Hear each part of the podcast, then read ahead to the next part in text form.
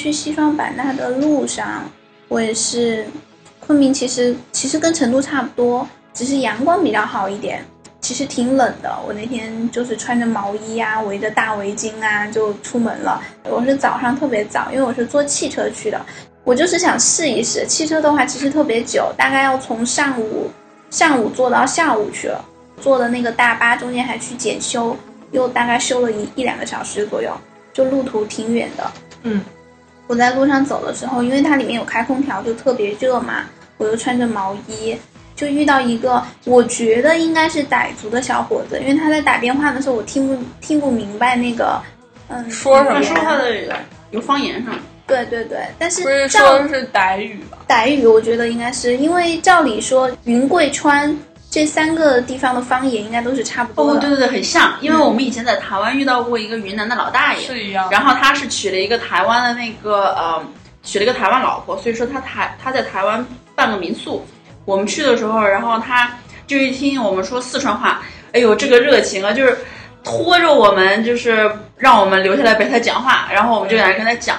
他有时候就是说几句四川话，他呃不说几句那个云南话，他就觉得能有人这么跟他讲，他就特别开心。嗯，一个劲儿在那跟我们讲，然后后来那个我们就是我们有包包吃的嘛，他还给我们夹菜，然后就这热情都不像样子，嗯，对，还有那个湖北话也是一样的。哦，我知道云贵川，照理说我们的方言是差不多的，但是那个嗯那个小伙子说话我听不懂，我就觉得应该是少数民族。当时就真的特别淳朴，人就特别好，因为我靠窗嘛。我在一路上那个太阳升起的时候，太阳就特别大，然后特别晒，整个人就热的快不行了。我就一直把那个 小笼包，就像蒸小笼包一样吗？真的，对对对，真的。我就把那个帘子一直这样拉着嘛，因为它又勾不到最边儿上，那个小伙子就帮我一直拉着。这么贴心，暖男，对，最后就说了声谢谢，其实也就没了，因为我不是到终点再下车，我住的那个地方叫告庄，西双版纳是景洪市嘛，嗯，对，到告庄那块儿下是刚刚进市之前那个转盘那边，我觉得它算一个小景点，我是住在那个里面。嗯，就在那边下车，下车之后，当时那个客栈的老板也是特别热情的，就开着车来接的。嗯，对，接进去之后，嗯，真正的老板是一个军人，就是他是退伍之后哦在那边开的客栈。对，接我的是他的，嗯，哎，女儿的老公应该叫什么？女婿，女婿，对，来接我的是他的女婿。当时一家人就特别特别热情。后来是晚上之后嘛，就带着我去，因为我到的时候天已经黑了，告庄就真的像一个庄子一样，带我去庄子里面逛啊什么的。我在那个微信上发了那个照片，其实有一张特别漂亮，就是晚上的时候，它是一个类似于，我觉得应该是缅甸那边的一个寺庙、啊对对对佛塔一类的东西。去那边，你站在那个上面儿，你可以敲钟啊什么的，嗯，你是可以看到湄公河的，哦，特别美。澜沧江湄公河段嘛，它整个庄子里的景色就特别漂亮。但是我第一天去的时候是晚上，顺便去逛了一下夜市。之后的话，每天我都会去逛夜市，而且我会在去喝滩头第一家现榨的水果汁。然后哦，坐在那边，那个老板，嗯，女老板的怀宝宝了嘛，她就会问你今天去了哪儿啊？你今天去玩了哪些地方啊？怎么样，哦好不好、超热情的那种对对对，就会跟你寒暄一下，因为坐在那边，我觉得可能是她丈夫吧，我也没问，就是她丈夫就在那边榨果汁，就在跟那边就是跟老板闲聊，聊了之后就会去逛一下。嗯对，那个手链就是我在夜市上买的。哦，就在嗯，那个夜市上有大概两条街平行的，就每天都会去逛一下，有很多那种手工艺品啊，也有现场做的，有泰国那边来的做那种雕花的肥皂，啊嗯，那个泰国夜市一景，到处都是。对对对对，然后是真的是泰国人在那边做。我遇到一家卖笔的，这个最后讲，嗯，我还准备了一段录音来着，我还去采访了他们。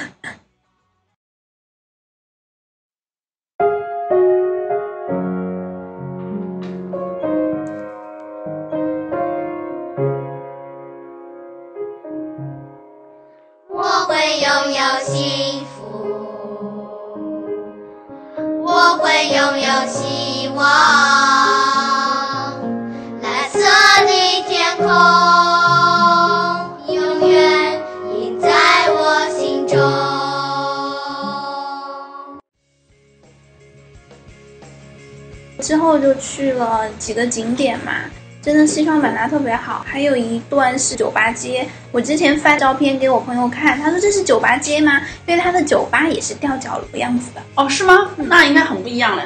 对，是那种竹子搭的那一种一排房子，上面有很多很漂亮五颜但六色的是在上面。蹦真的不会塌吗？你没有在上面蹦啊，它哦，是是房子。静吧？是吗？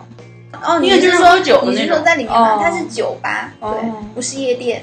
OK，对，很多人分不清楚酒吧和夜店，好吗？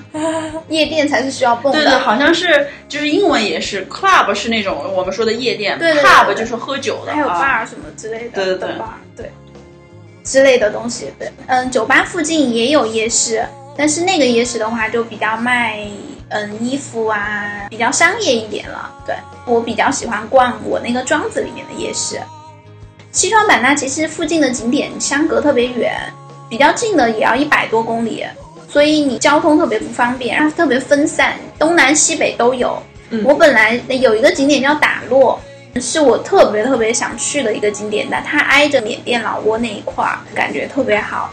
但是因为太远了，好几百公里，嗯，你要包车的话就挺又挺贵，交通特别特别不方便，我就放弃了那边。先讲傣家寨，嗯，它是一个傣族的一个村落。去的时候，当时是有人在村子门口迎接的，后来我才知道，他是政府选出了十家人，十家普通话汉语说的比较好的人来迎接游客。他那个景点是免费的，不收钱的。他会带你去参观他的房子，因为我在昆明的云南民族村的时候去参加过傣族的房子嘛，因为可能是因为那个是个景点的原因，修的比较好。真正去到他们住的地方的时候，就感觉破了很多，就真的可能经济条件没有那么好。然后去的时候，就是接待的都是女生，他们就跟我介绍，其实傣族是母系氏族。哦，是吗？对，这是新知识。嗯，因为我在大巴上来景洪市的时候，就看到旁边全部都是蕉树。它什么是其实蕉树啊？橡胶树？啊，对。哦，他们他们叫蕉树，他们那边称为蕉树，全部都是满满的，你像草原上全部种满了蕉树一样的那种感觉，一望无际，全部都是道路两旁，而且它是有把公路抬高，一般蕉树长得也挺高的嘛，嗯，不是特别矮，公路跟蕉树是一个平面的，你看上去怎么抬那么高呢？我也不知道，就可能胶树会覆盖到啊公路啊，或者影响到公路的那个行程之类的。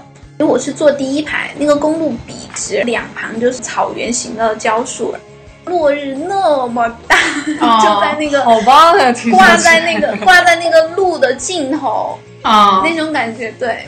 我这次就整个旅程体会到了两次公路电影，一个就是在红原的路上，一个就是在去西双版纳的路上。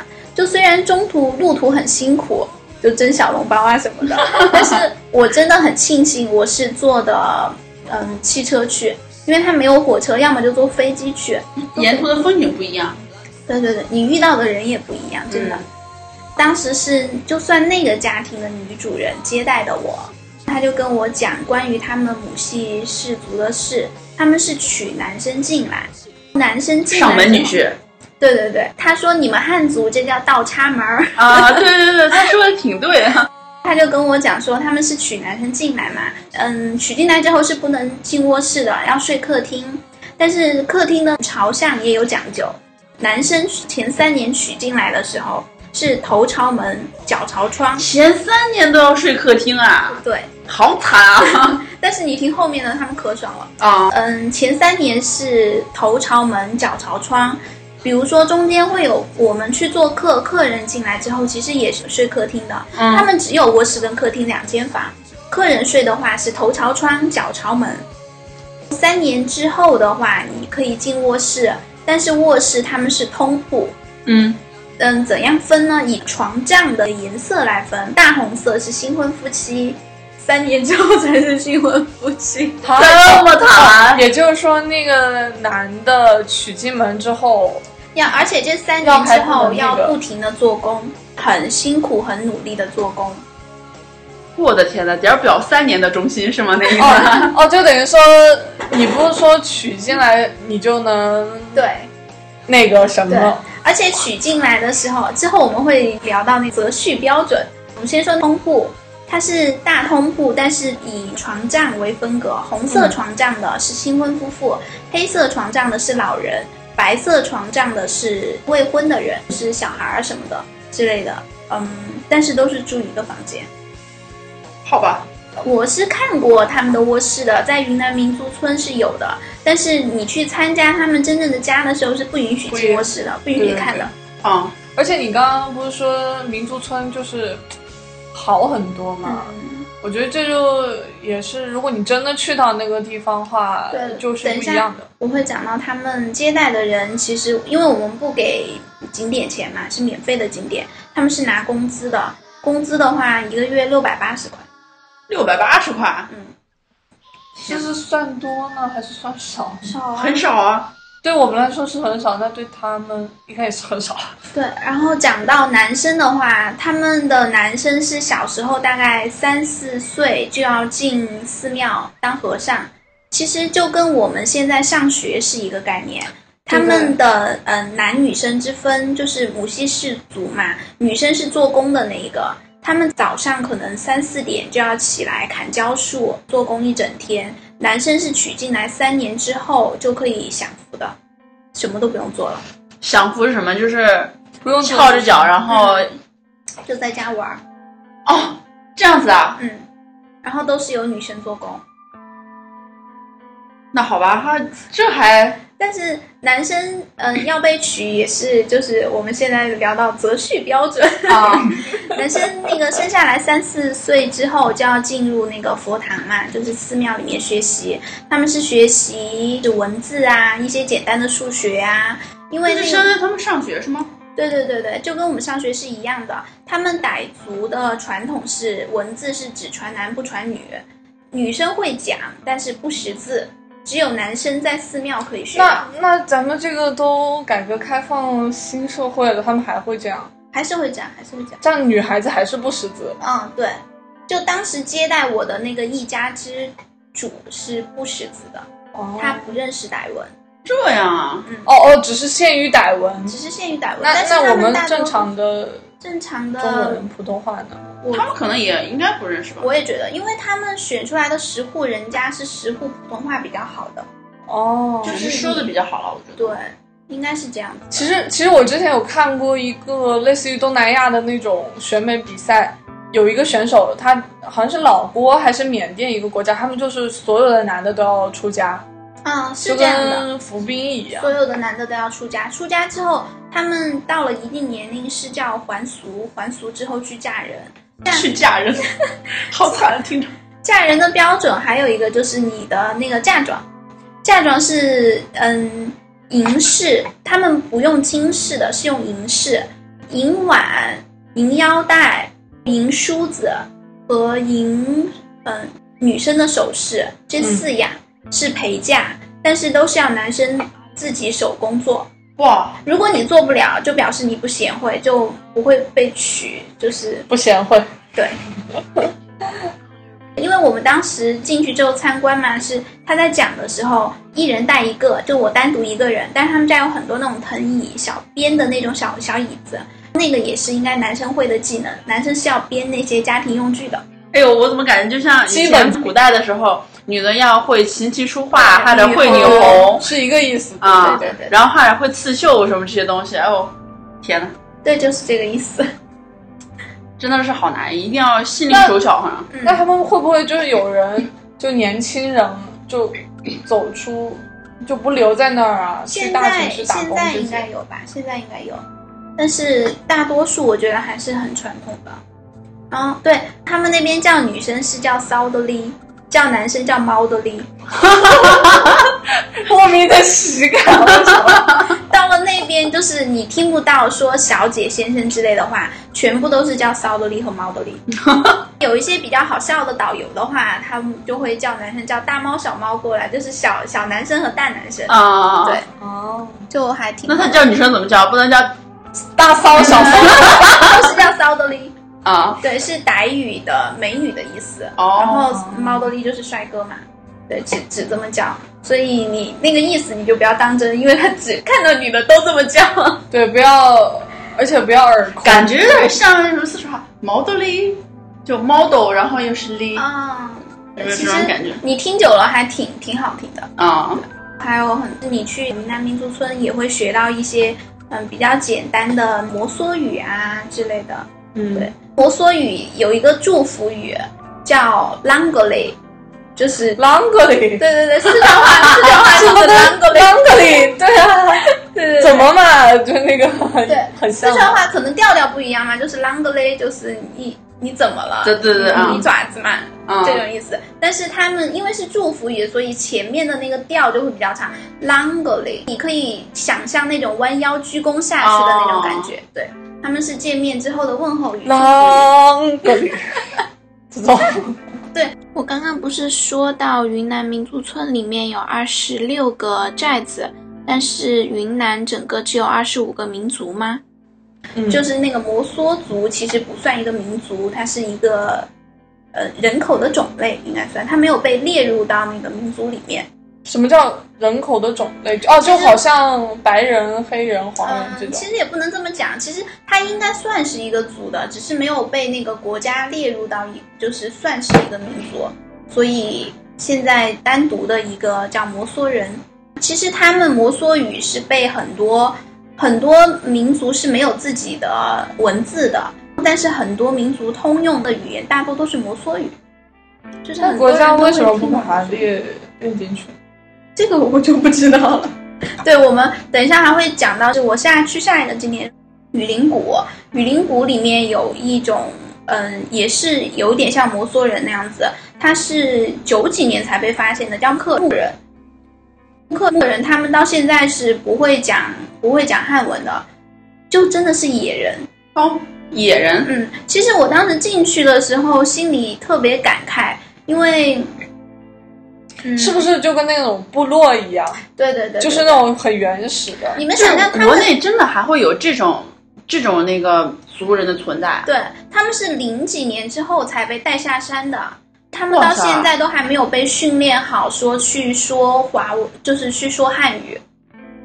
所以我进去之后，我进去之后看到他们，就有一种看动物的感觉。那他这样也没有办法跟就是去外界社会啊，因为没有不会语言啊。对，当时呃，因为我们进去参观的时候嘛，他们是在树屋里呀、或者在一些特定的景点，以他们以前生活的方式在那边供我们参观。我当时就问了那个导游，我就问他说：“那么他们现在还住在那个地方吗？”嗯，他们说是政府会给他们住的地方，给他们吃的，天让他们在那边表演什么之类的。那我觉得还挺可怜的哈，人家在那个山上住的好好的，干嘛要把人家领下来让人家表演？赚钱，对，所以我觉得有点可怜呢。嗯，赚钱的话，那边的门票都收的挺高的。唉，然后哈，一般都会配导游嘛，还有导游费啊什么的。但是，呃我当时看到一个表演，大概你要走出那个雨林谷的时候，有最后一个表演是类似于上刀山下火海那一种，就特别可怜，是两个胸口碎大石那种。两个人，嗯。他们其实个子也不高，就留着长发，穿的特别简，黝黑的那种，对，当时给我们表演了两个节目，一个是把玻璃瓶砸碎之后光脚踩的哎上面，呦，而且不是一个玻璃瓶，它是一个池子，那个池子里面全部都是碎玻璃渣，它会当场让你敲碎一个玻璃瓶，放在那个池子里面，它就在那个池子里面走。唉，还有一个是更让我也不叫心酸吧，就心里挺难受的。其实当时看着，还有一个就是，嗯，他是把那个铁块、铁片烫的通红，然后用舌头去舔，咦，你是当场是听得到那那个滋滋声是吗？啊，我对对对天哪！烤肉，特别特别，就是你当时看到你就完全不会鼓掌，就是你真的很恐怖哎。哎，但是心里就特别特难受。你觉得我们是不是应该呼吁一下，以后大家去旅游的时候不要参加这种节目啊？没就没有就没有杀害，对对，对，我也是这种感受，因为等一下说到我的时候，我也会说，就去那些什么看大象啊什么那种，对对对，尤其是那些大象表演，哎，我就一点儿都受不了。我也是我之前看到了一些人，他就讲嘛，说大家就他就呼吁这些人不要去参加一些什么大象，就是那些那对像做那种杂技上的那种东西。然后呢，因为那种东西，其实大象都是特别受虐待的，然后他才会做这种东西。你想，大象它本身它就不是为了画画而生的，他得受了多大的折磨才能绘画那些东西就？好像说那个笔好像是插他鼻孔里面的，就是要不只是那个，还有好多，比如说你在那个泰国骑大象嘛，你骑大象有的是那种，就是你直接骑大象身上，就我们去的是那种直接骑大象身上，然后它只有一条绳子那种，然后它还有那种保护的，不让勒到大象。有的是在大象身上就放了一个特别重的椅子，然后那个一次呢可能坐个两三个、三四个人的那种。然后这个大象它还不是说，呃，你一天就走一次，它要走一天走好多次，那人都不给它休息，所以就特别惨。就是真的是呼吁大家有有那么一点点就这种意识，尽量就不要去这些。呃，就像就像老苗说，真的是就没有买卖就没有杀害。对，说到大象这个的话，我我去云南民族村的时候也有大象表演，因为我没有去野象谷，我就是看了那个之后，我其实我很少看那种杂技表演，我是很小很小小学的时候，成都的某一个公园有那种老虎表演，嗯那个时候其实小时候你其实不知道什么是道德问题，但是你不知道什么是残忍的，对对对，但是你就看着你真的我就会难受。啊那个时候是用皮鞭抽的嘛，这一次是我可能人生第二次看那种动物的表演，其实它也不算杂技，但是是有在开场之前会有卖那种甘蔗的，大象就会到前面来讨要吃的。教的很乖，真的教到很乖。推车在前面推，他们是不会自己那种舌头去卷的，嗯，他们呃舌头鼻子鼻子去卷，他们只会吃游客手里的东西，教的很乖。最后，因为他们要开始表演了嘛，管理人员就会让他们回去。有一些可能就比较不听话呀，或者比较贪玩呐、他们就不愿意回去。我当时看到是那种钩子，哎呀特，别尖，它就是长成镰刀那个样子，它就用那个钩子去钉那个大象的腿。哎呦我看大象那个流血了吗？都已经那一圈是有疤痕的。啊，特别恐，当时就没看完，我就拉着我爸妈走了，就在昆明看的。然后我之后就没有，因为那个西双版纳的野香谷非常出名，我也没有去野香谷，特别难受，真的。嗯，等一下那段我我讲泰国的时候我讲，嗯也我也觉得我也印象挺深刻的。然后，呃，雨林谷的话，客人整个让我感觉很热情。他们语言方面的话，就学会了两句，一个是互哈，是打招呼的意思，你好的意思；还有一个就是哈互，意思就是我要跟你单挑。哦，对，我在那个微博上发过一张照片，就是我跟一群鹤木的小姑娘一起合影。那个去云谷的话，那一个环节是让我最开心的，因为我是一个人进去的嘛，所以整个所有的行程包括活动都是针对你一个人的，这就跟你可能跟团或者怎么样就享感觉受不一样啊享受的更多。对我进去之后，它会它是一个类似于一个小的四合院，但是比四合院更大，它中间有一个坝子，你从进门那一刻开始。就会有一群人拉着你开始跳舞啊什么的，他们会摸你的肚子，还拍你的屁股。为啥呢？嗯，在他们那个语言里面，那个是祝福的意思，送福给你。嗯，反正就是祝福嘛，就很很好的寓意，对，很好的寓意。感觉是那意思，好像是求你那个什么多子多孙的感觉。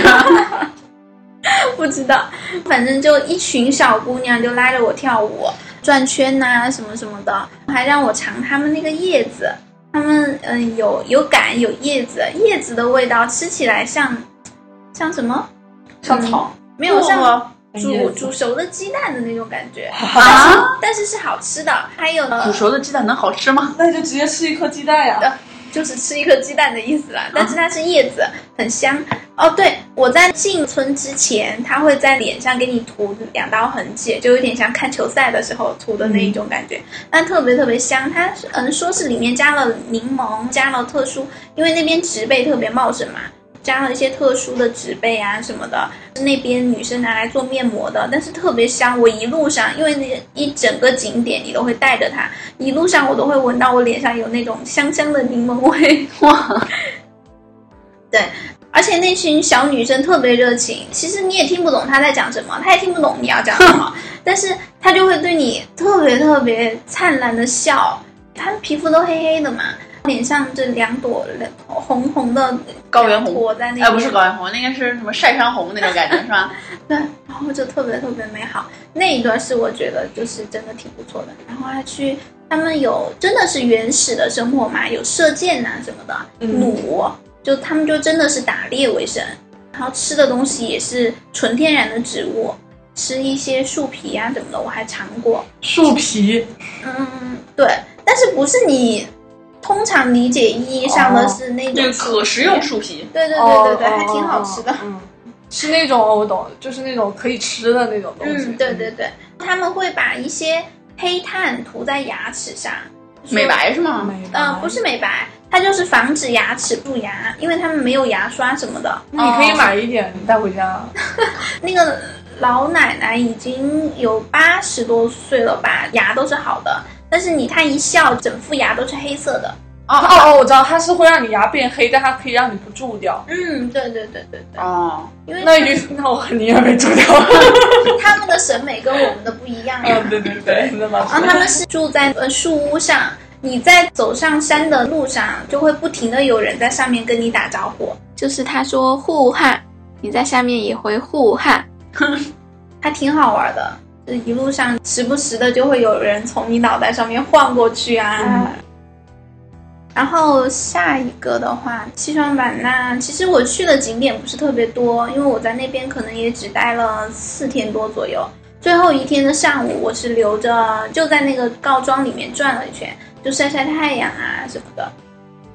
白天我就去拍了很，因为我前两天都是去景点嘛，就是在庄子里面待的时间不长。白天我就去逛了庄子，它是真的像以前的大理那种文艺青年可以待的地方。嗯里面也有租车的，阳光也是特别好。它跟其实新加坡的天气差不多，但是比新加坡要凉快很多。因为我在那边也是穿大概两件左右，就一个小裙子，然后加了一个外套，就特别凉。然后他们说大概就是这个天气了，冬天就挺好的，啊，新加坡冬天比这冷。阳光也特别好。然后我就去拍了很多，因为我去那边的佛塔。嗯，佛寺的时候是没有白天去过的，白天去看跟晚上去看是又不一样的。因为我那天晚上去的时候，我老走在那个角落，中间有一个主塔，旁边有一些副塔嘛，四个副塔，然后四个副塔应该算是神兽，它四个副塔的四个角落又有每一个神兽在那边驻守，一共的话就是十六个神兽。嗯，它这十六个是完全不一样的，做的非常精细。这都是什么样的呀？是不同的不同的动物吗？还是什么？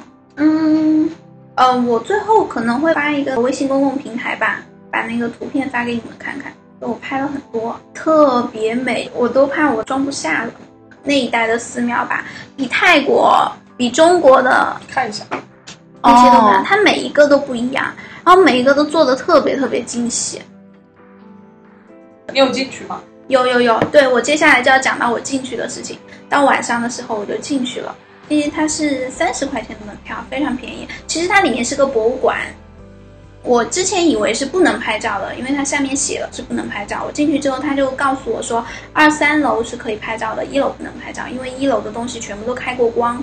啊，我又跑回去拿了相机，拿了相机之后，我就是先上的三楼。其实它一共有六楼，但是它的它不让我们上就算了，其实它电梯没必要写每一层是什么。它五楼写的是就类似于鬼神之类的东西，因为当时那，因为我去的时候本来就是淡季，嗯然后我又住在景点里，晚上根本就不可能有很多人。嗯我去的时候，整一个博物馆只有我一个人，我的天呐！加上你又是那种类型的人，我经常遇到这种事儿。当时反正看了一下五楼的名字，我就挺觉得挺恐怖的。就没去。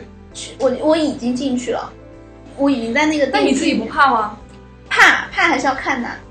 怕也要看。对，没有更恐怖的是，当我嗯从三楼下到一楼拍完照什么的，二楼是我最恐怖的一个地方，因为二楼是服饰，它一整层楼全部都是模特儿。加那种黑色拼布的那种民族，哎呦我的妈！呀，吓死了！特别恐怖，我跟你讲，而且就你我一个人的他话，那里面有人，没有，他保安在外面。你知道最后最恐怖的是，我下楼之后门关了，啊！就是那个大门 紧闭，那怎么？我的！天呐，整个人崩溃了都得。也也还没有，我很淡定。然后我是下常看过这事儿哦是吗？我下到一楼之后，我就。发现门关了嘛，然后我就去敲门，那个保安就在外面，他就探出一个头来。哦，他不知道，他以为里面没人。没有没有没有，他就问怎么了？我说为什么门关了呢？他说哦，这个时间点过了，就是就不能进来了，没关系，你慢慢看。等会儿你出来。对对对对对对你知道我当时想到什么吗？我当时想到就是里面可能是有什么东西，他定时要祭祀，我就是那个祭祀品，但是只是想想而已祭祀品。我的天，你想的确是深远。对，然后真的因为到了一定脑洞的时大开，真是。到了一定的时间时间点就不能有人进这件事，其实也很奇怪。嗯嗯，我后来还是硬着头皮把一楼给逛了，后来慢慢逛了来的。一楼就是一些可能嗯各个就是那一带那一圈老挝缅，包括那一片的一些民族的建筑方面的东西，一些呃碎瓦片呐、一些箩筐啊。一楼有一些佛神之类的东西，一些可能当时的国王的宝座啊之类的。我还在一楼待了挺久的，一楼有个宣传片，我还站在那儿看。反正就想，反正他把我关进来，祭祀就祭祀完吧，疼一点儿。里面的宣传片就讲的是在缅甸过年的时候，会有很多外国人在那边过年，非常热闹。他们是过的什么？过的也是那种农历的新年吗？不是是他们的过年，啊他们的新年，对，在那边就看看了之后觉得哇，好有趣，很想去的样子。所以这次柬埔寨之行可以考虑一下换个地方，因为我其实真的不是特别想人多的时候去。老挝那边有特别多的庙嘛，寺庙什么的，包括越南那一块儿，越南据说是亚洲嗯教堂最多的一个地方。嗯，对，我们下一个差不多就去越南，好像和老挝。对，我也想去那边，可能交流一下。为什么想去这一带啊？有没有想考虑去别的？嗯？因为又近又便宜啊。对，时间又短。就是这是这是真理，对吗？我也是。嗯，有时候你要找又近又便宜，还不还蛮好玩的地方，应该就是对很好的对对选择。而且这些地方的文化真的特别美。嗯嗯，它并不是你想象当中那么危险。嗯，因为我父母走了之后嘛，我在西双版纳的时候就不停的联系我，不停的，他们就觉得那边哦靠着就是听起来很好像很其实我个人觉得他们那边是蛮淳朴的，人挺好的。咱们学校就很多越南人嘛，都很好。而且那边特别安全，就是真的街上你看不到，甚至我可以说，嗯，只是一个简单的对比而已，甚至我可以说比藏区来的要安全。嗯，那那应该是，那倒应该是。藏区都比较彪悍。我就遇到那种那个，就同学去旅游，然后他把那个牦牛牵到那个湖旁边嘛，结果他们他们也不知道，就他们照相就照到了，然后就被那人看了，说你照了我的牛，你就要给钱，然后不给钱的话就抢相机，就嗯，嗯，就是说是也提醒大家注意一下，要不然就偷偷照，要不然就别照。后来好像就挺凶悍的那种，你要不给钱的话，就抢相机就会砸相机那种感觉。嗯打不赢他们。对，我觉得那边像拉萨那边真的是可能经历太多那种游客区啊，他们可能就真的像大理、丽江一样变得比较商业化了。嗯，对对对，我觉得是的。对说到大理、丽江，哎，接下来谈夜市。哦，对，还有一个事情就是，我有一天晚上去看表演，嗯嗯，叫孟巴拉纳西，它是先是室外的篝火晚会，什么是室内的一些民族性的表演。那天表演出来之后吧，那天表演出来之后，因为很多人，大概九十点多了，我还一个人在外头。嗯，那因为太晚了，我是有包车的，就包车送我回去。包车的那个阿姨吧，因为人特别多，她走的特别快，我又不认识她的车，她走着走着就没了嘛。我之前坐过一次她的车，银色的一个类似于像是标志，对标志那种车型，都长得差不多，我又不是特别能分车分出那个车来。我看他走到那个车就没了，我就以为就是那辆车，我就坐你就上坐了，对我真的真要命啊！还好人人家应该是好人吧，要坏人就把你给那什么了。真的，我就坐上去了，坐上去之后，因为我、哎我是不喜你是没有，靠运气活到现在的？对我也觉得是。我就坐上去之后，那个就我不是我没有习惯坐副驾驶，我都是坐后面，我就看到前面那个驾驶室有一个有一个大叔，然后大叔就说了：“妹子，你别害我。大叔就跟我开玩笑，因为他们应该是一家人，我哦外面还有他的老婆、儿子什么的，然后”要不然说，哇，这个这个什么这好要不然就吃说：“妹子，啊你别喊我，我不认识你。那个男生就说：“哎，小姑娘，我载你回家。”就就是那种调侃没有，他知道我上错车了。啊！你那天没有穿你上次在电梯里那套那个红衣服那套，估计那估计那大叔会吓尿 对。就整个很尴尬，就不好意思，然后就就下车继续就寻找那个阿姨。对，嗯，反正就这个还挺好玩的。后来回去之后，因为那一天回去就特别晚嘛，就只是去夜市喝了一杯东西就走了。隔一天是我最后一天在那边待了。晚上去逛夜市的时候，因为他们夜市一般都是固定的嘛，我每天去看都有一个摊位，就是卖那种嗯千眼福、零食啊什么之类的，嗯，但是它上面写的是穷游一族，欢迎闲聊。我那天就鼓起勇气去聊了一下，嗯，聊了一下之后吧，就呃我之前提到过夜市有个卖碟的，就是卖一些痛痒啊、摇十三之类的。嗯，对我当时去看了一下，我想说这些我都听过，我就没有买。对对对对对，对，他是隔壁街的嘛，穷游是这边街的。我每天去看，都看到那个男生拿把吉他在那边不停的弹，不停的练，不停的练，就是也不理客人啊什么的，就问一下价，就回答一下价格就好了，他也不会太招揽生意什么的。偶尔会看到有一群人在那边聊天，就是可能他们都是那个那呃认识的人。后来我就去跟他们聊，聊了很久很久，我那天十二点多才回去。你在路上会遇到很多人，但是当你遇到某一个人的时候，我其实我们没有太多的交谈，就我在听他讲话，你会有一种感觉，就是说你整个旅途可能就是为了去遇到他，可能就是为了去跟他交谈这两三个小时，嗯，会听到不同的人跟你讲不同的故事，他们的事情。我有截一段那个男生告诉我的一些事情，然后还有之前的，嗯嗯，就是他们同一个摊位有一个，嗯，那两个男生都二十六岁，就是两个人年龄相同，但是外貌相差非常巨大。那个比较老老的男生是，我觉得是是你会喜欢的男生，就是长发哦，真的吗？哦艺术家弹琴弹的非常棒。他在那边，嗯，也是穷游吧，采风。在那边遇到了一个女生，那个女生就是我之前提过说搭车去西藏去过很多地方一个女生，她之前是在大公司做 HR 的。HR 是什么来着？呃，人力人力管理哦，就招聘你、面试你的那个。然后就扣你工资那个。好多都是大城市工作了之后就对对对，就去寻找一些人生的意义之类的。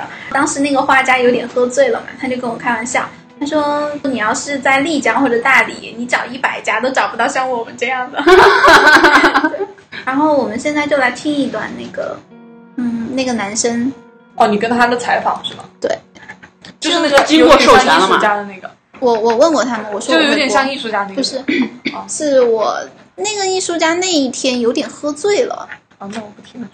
没有没有，这个不是艺术家，我知道。其实只有一点点，他也是属于那种比较疯狂的音乐爱好者。你去了以后，我是两千块钱左右，稍微有点受了影响，我觉得。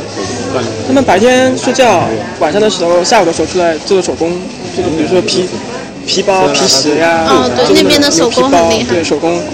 做好之后，下午出来，晚上出来摆个摊儿，就随便摆个摊儿，他们卖，卖不卖，他们也不招呼，就在那儿，要么就自己听歌在那儿自嗨，要么是弹琴自嗨，就是也不沾揽生意，顶多你过去看的时候，他看你一眼，打个招呼，然后你问这多少钱的时候，他他告诉你多少钱，完事儿了，他也不多说话，你买就买，不买就是一个人还不好估那得。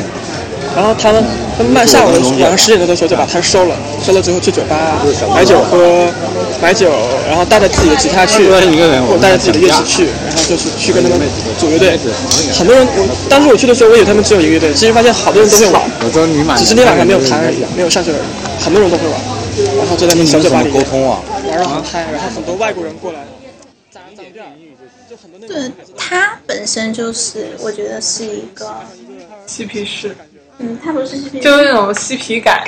哦，对他性格里面就有那种感觉，就是，嗯，感觉你知道桑泉吗？嗯，对他，我觉得他他是我，因为我没有见过桑泉，但是我觉得他很像我印象当中桑泉的样子，萌大叔。我们聊了很久很久，就是整个夜市、整条街全部都收摊了，然后灯也没有了。我就问他你要收摊吗？他说没关系，再聊一会儿。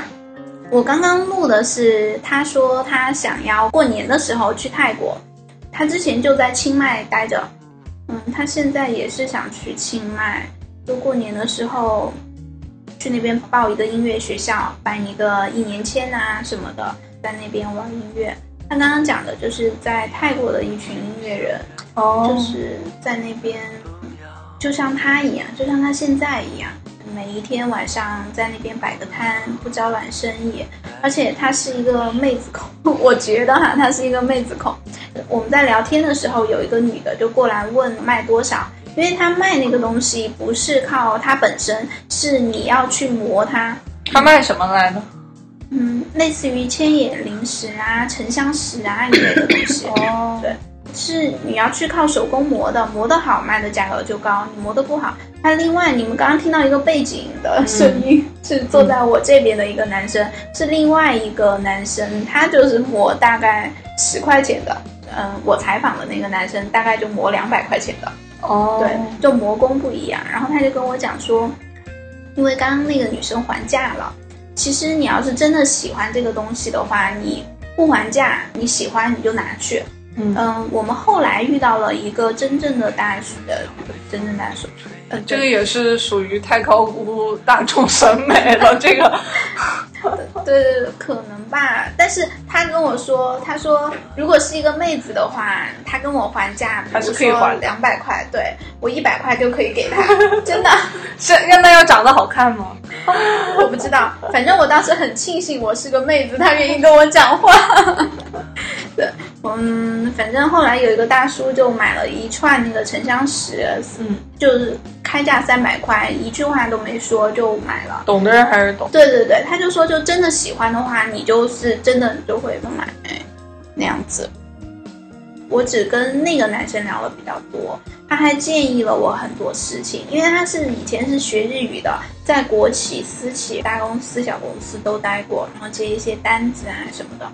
我就问他，我说你钱会够用吗？就是因为看起来他们好像很不务正业啊，嗯每天好像也没有卖出去什么东西，就在那边不停的弹琴啊那些。然后他就跟我说，其实不会，他们每天除了吃东西以外，基本上就没什么开销了。他们是住在青旅，嗯，那个青旅的老板是一个纯土豪，就是还打算买两只孔雀回去，我天呐养在那个院子里。